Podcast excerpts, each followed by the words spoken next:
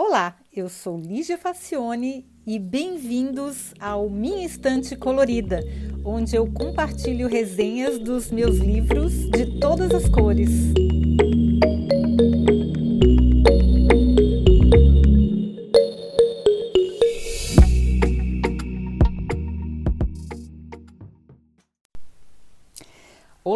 Eu espero que vocês gostem desse livro agora, porque é um dos melhores que eu li esse ano. Eu achei muito, muito interessante. E o livro se chama Technology Illusion: Why We Never Think Alone. O livro é dos professores Steven Sloman e Philip Fernbach. E esse livro ele foi lançado em 2017, ele é até relativamente recente. E é muito, muito interessante porque os autores, deixa eu recuperar aqui onde está a descrição dos autores. O Steven Sloman e o Philip Fernbach, eles são professores. O, o Steven Sloman é professor de é, psicologia cognitiva e linguística e ciências na Brown University dos Estados Unidos e ele é editor-chefe do jornal Cognition. E o Philip Fernbach é, é professor assistente de marketing na Universidade do Colorado. Então, eles são estudiosos que é, falam sobre ciência cognitiva.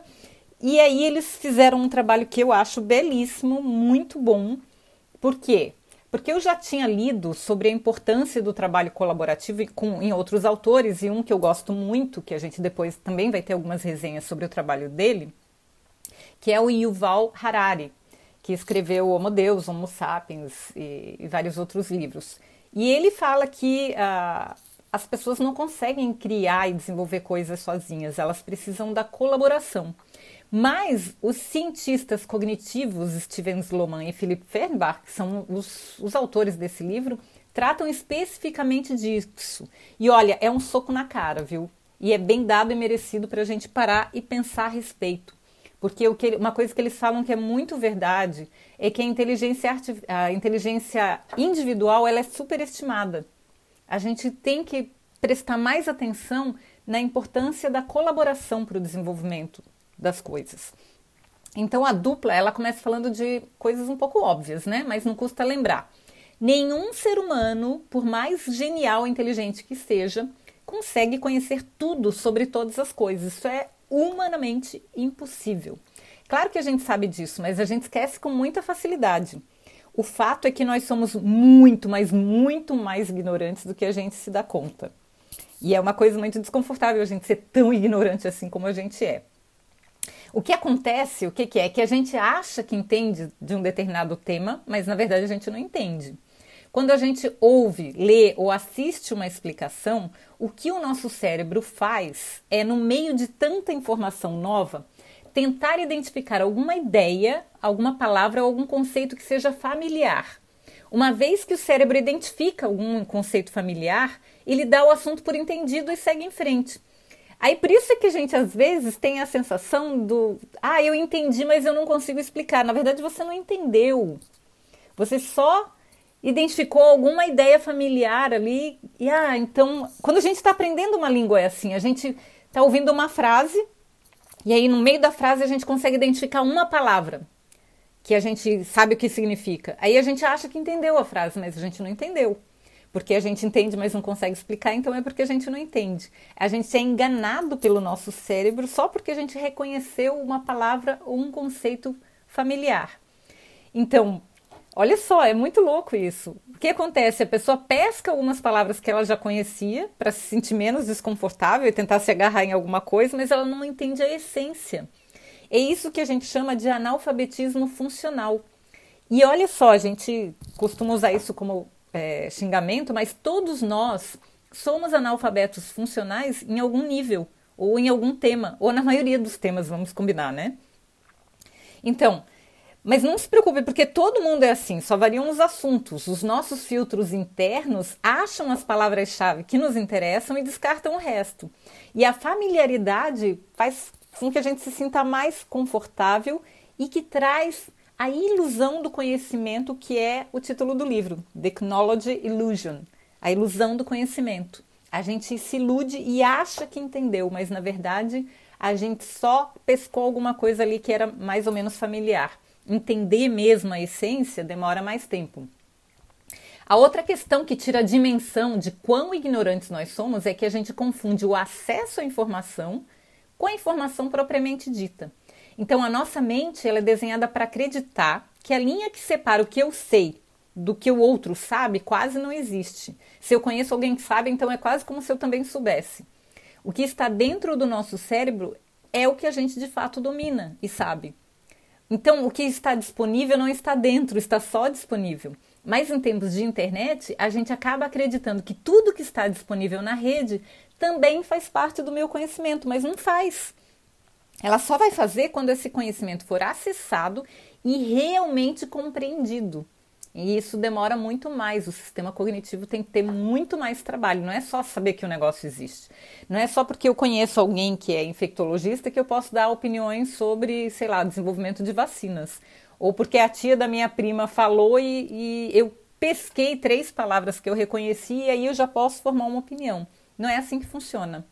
A gente tem que realmente compreender esse conhecimento e, principalmente antes disso, acessar esse conhecimento para trazer ele para dentro do nosso cérebro.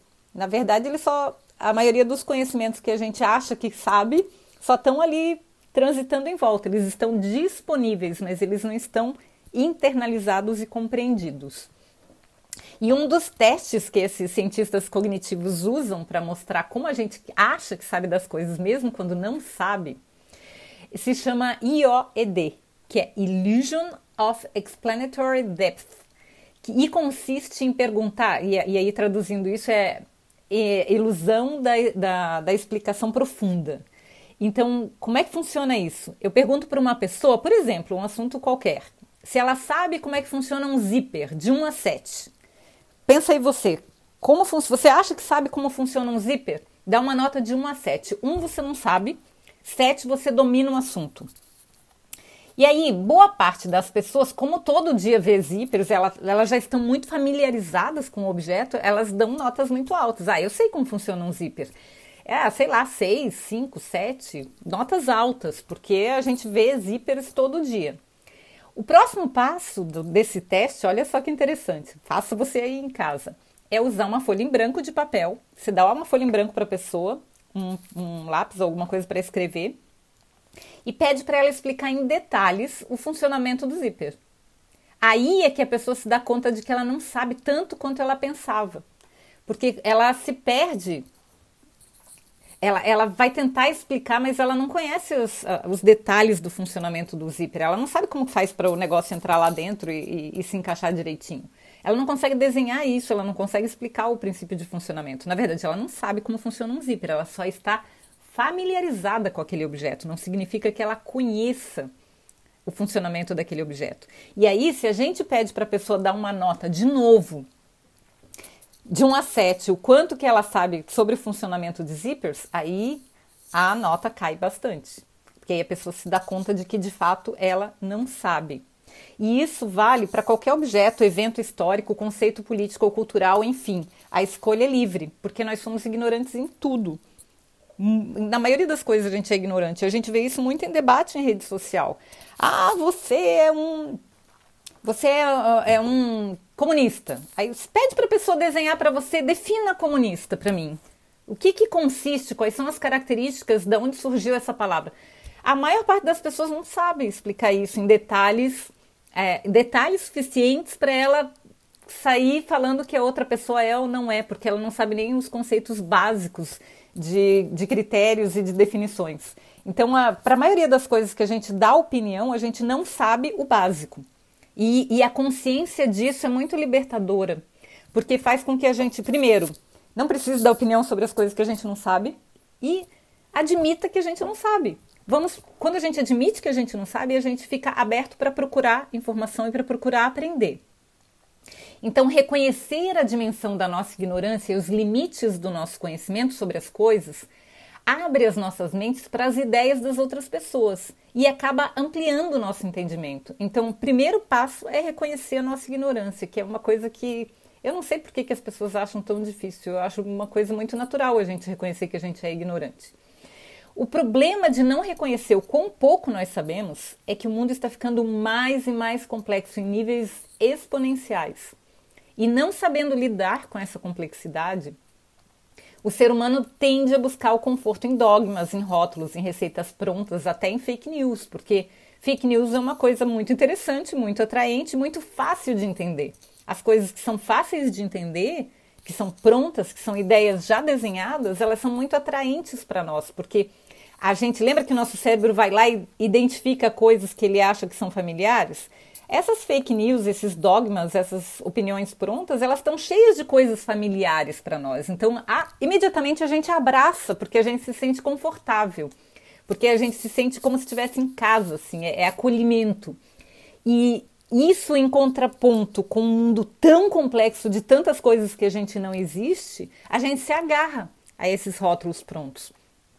E é claro que não dá muito certo, né? Porque isso leva ao radicalismo em todos os níveis. Quanto mais complexo, mais apavorante, mais as pessoas travam e não pensam e tentam buscar coisas que já sejam receitas prontas e simples para elas entenderem, só que simples e erradas, simples e simplistas e simplórias que não conseguem explicar como é que as coisas funcionam, que são coisas pobres, que são coisas que são mentirosas até.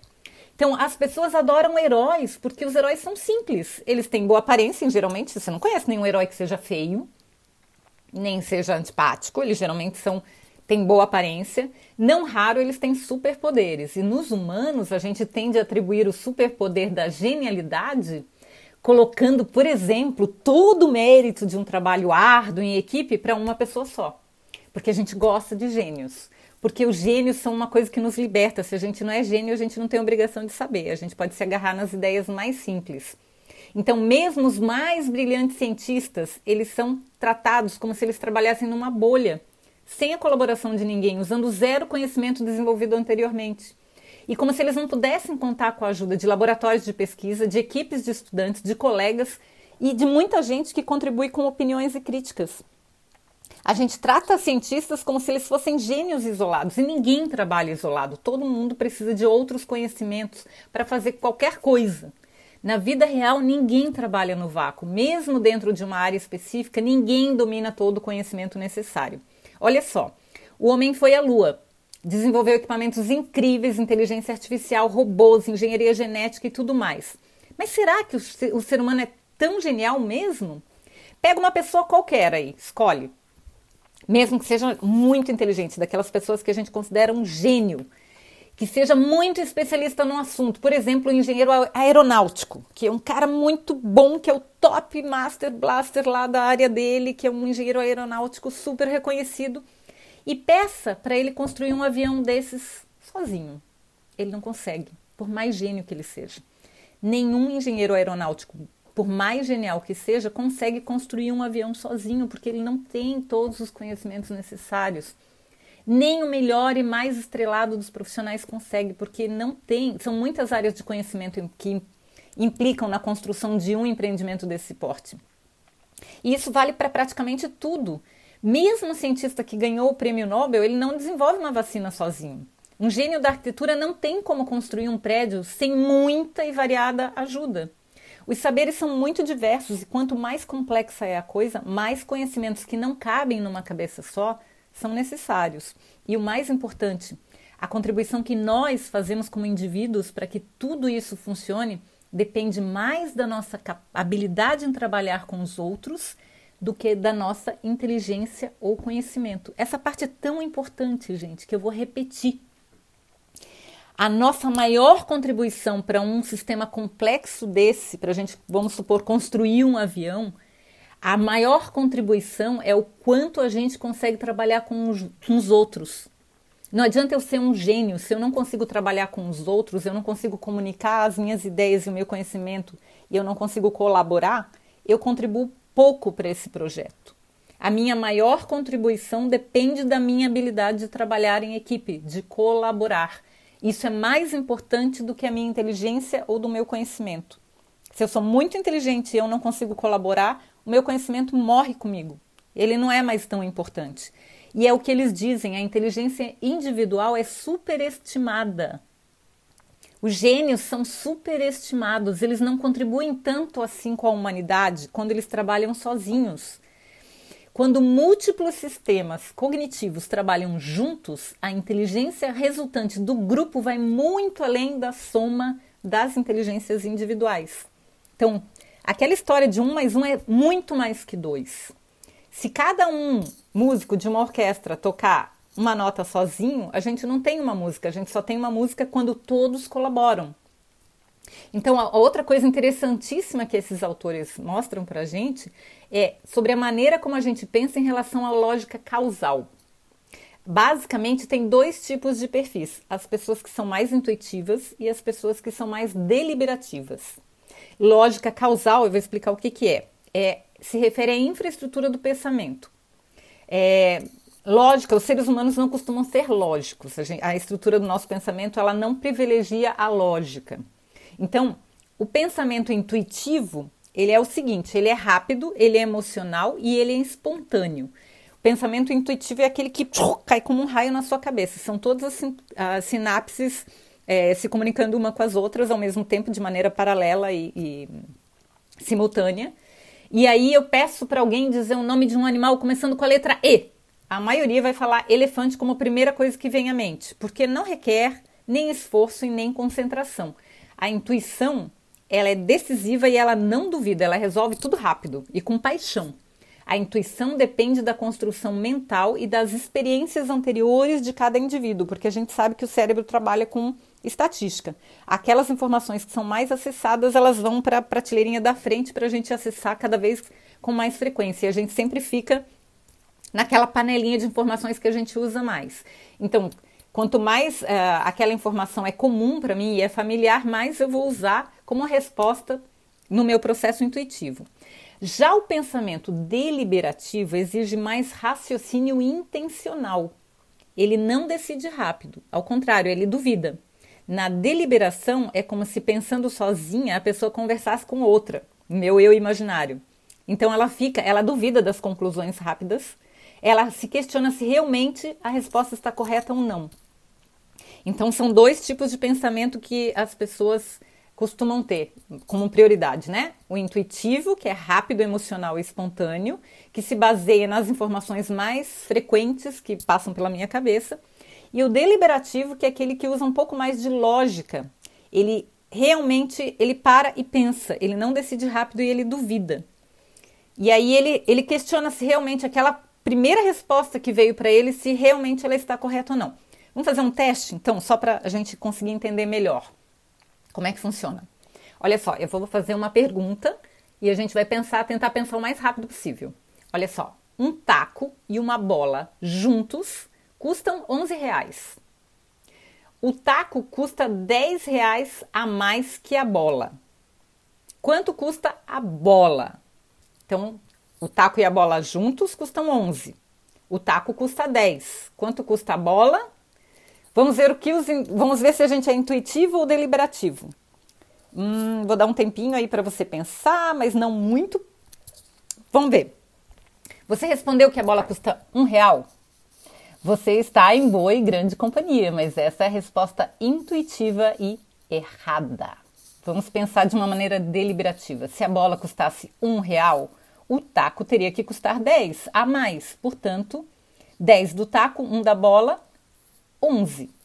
O taco teria que custar 11. Ou seja, 10 a mais que o taco. Então, a, o taco teria que custar 11. Se o taco custa 11 e a bola custa 1, o resultado seria 12, certo? Então, a resposta certa é 50 centavos, porque aí o taco custaria 10 reais a mais, ou seja, 10,50, que somados com 50 centavos da bola daria os 11.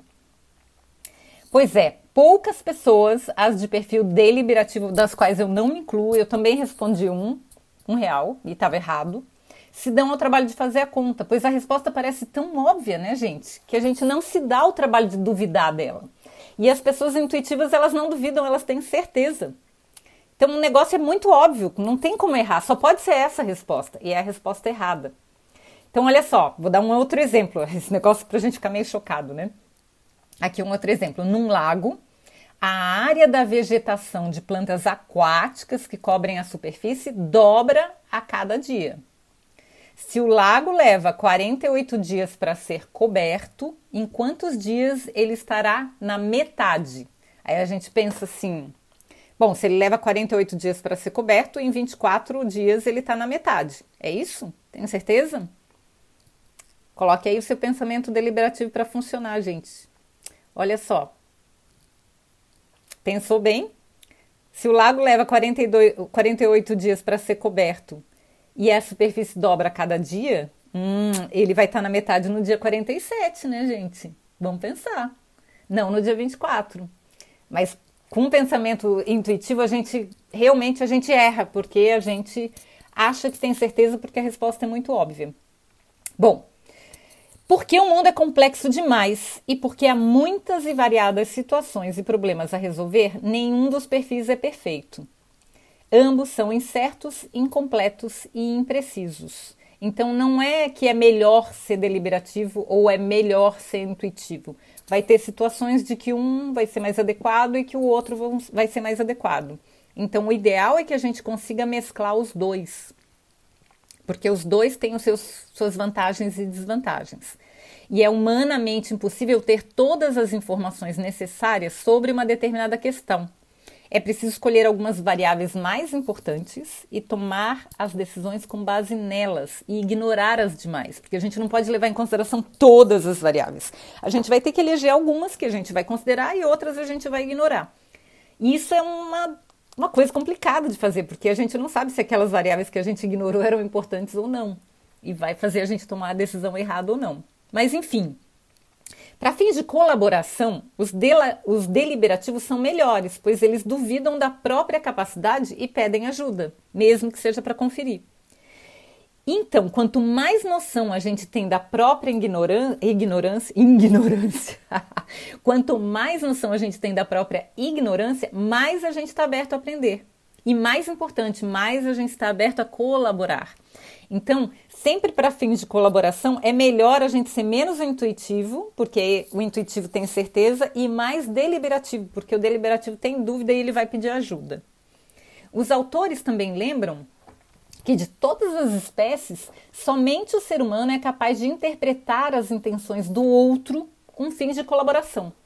Assim, entre os primatas, os mais sociáveis e, portanto, os que mais colaboram são os que têm cérebros maiores, porque a, so a socialização ela exige desenvolver funções neuronais muito complexas. Eu tenho que olhar para quem está trabalhando comigo e tentar entender e tentar empatizar o que, que ele está precisando e qual é a dúvida que ele está tendo nesse momento para que eu possa colaborar de uma maneira mais efetiva. Eu tenho que, às vezes ele não me, a outra pessoa não me diz, mas eu tenho que interpretar que ela está com alguma dúvida, que ela está com alguma dificuldade, que ela precisa de ajuda em algum ponto, ou que eu preciso de ajuda em algum ponto e essa pessoa pode me ajudar. Então essa capacidade de socializar e de interagir, ela é muito importante para o trabalho colaborativo.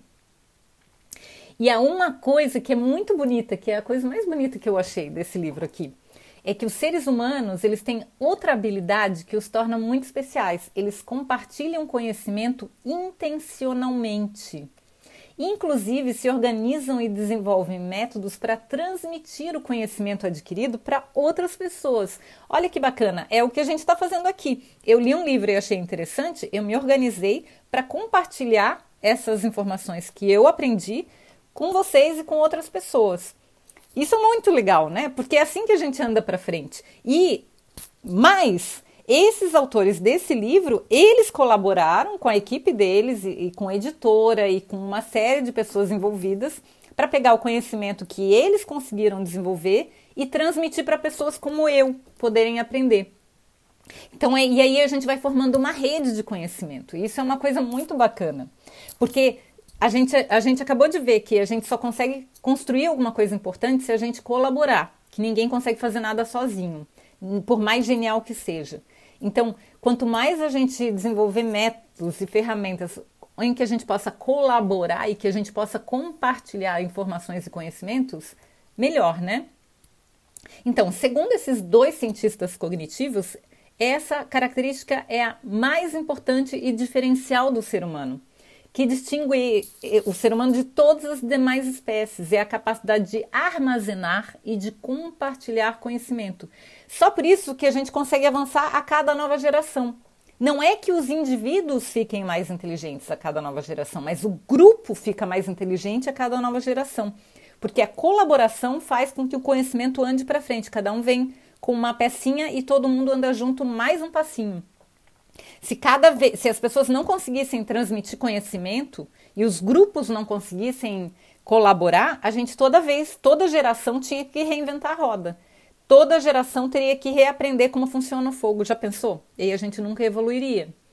Então, os seres humanos mais inteligentes são aqueles capazes de entender, de se comunicar e de compartilhar conhecimento com outras pessoas. Olha que bacana, gente. Então, essa história de gênio solitário não é verdade. O gênio solitário contribui muito pouco com a humanidade. Quem contribui mais são aquelas pessoas que, mesmo sabendo menos, elas colaboram mais. E muito do entendimento humano consiste em ter consciência de que o conhecimento está fora da gente, não dentro. A maior parte do conhecimento está fora. E um entendimento mais sofisticado usualmente consiste em saber onde encontrar esse conhecimento. Então, não basta saber que está no Google e que é só ir lá no Google e achar. Eu tenho que saber procurar também, eu tenho que saber selecionar, eu tenho que saber customizar, eu tenho que saber fazer uma curadoria desse conhecimento que está disponível, saber criticar esse conhecimento que está disponível. E isso exige muito conhecimento. Não é uma coisa trivial. E somente os verdadeiros eruditos é que têm esse conhecimento disponível em suas próprias memórias, e mesmo assim de uma maneira muito limitada. Mas a saber como procurar, como acessar o conhecimento e como colaborar é uma das maiores capacidades que o ser humano pode ter. E o livro ainda traz discussões sobre o conhecimento e a tecnologia, sobre a, a definição de inteligência e até alguns insights, pelo menos para mim, sobre liderança. E, olha, é o melhor livro que eu li em anos. Olha, muito verdade isso. Eu realmente recomendo, se você tiver que ler um livro no próximo ano, leia esse porque ele é muito esclarecedor, ele é muito iluminador na maneira como ele dá um tapa na cara da gente, como a gente ele faz a gente se dar conta de quão ignorante a gente é e que a gente tem capacidade de contribuir com a humanidade quanto mais a gente consegue comunicar, quanto mais a gente consegue colaborar e que um gênio sozinho não serve de muita coisa. Tá bom, gente? Eu espero que vocês tenham gostado. E a gente se vê novamente semana que vem, tá bom? Tchau!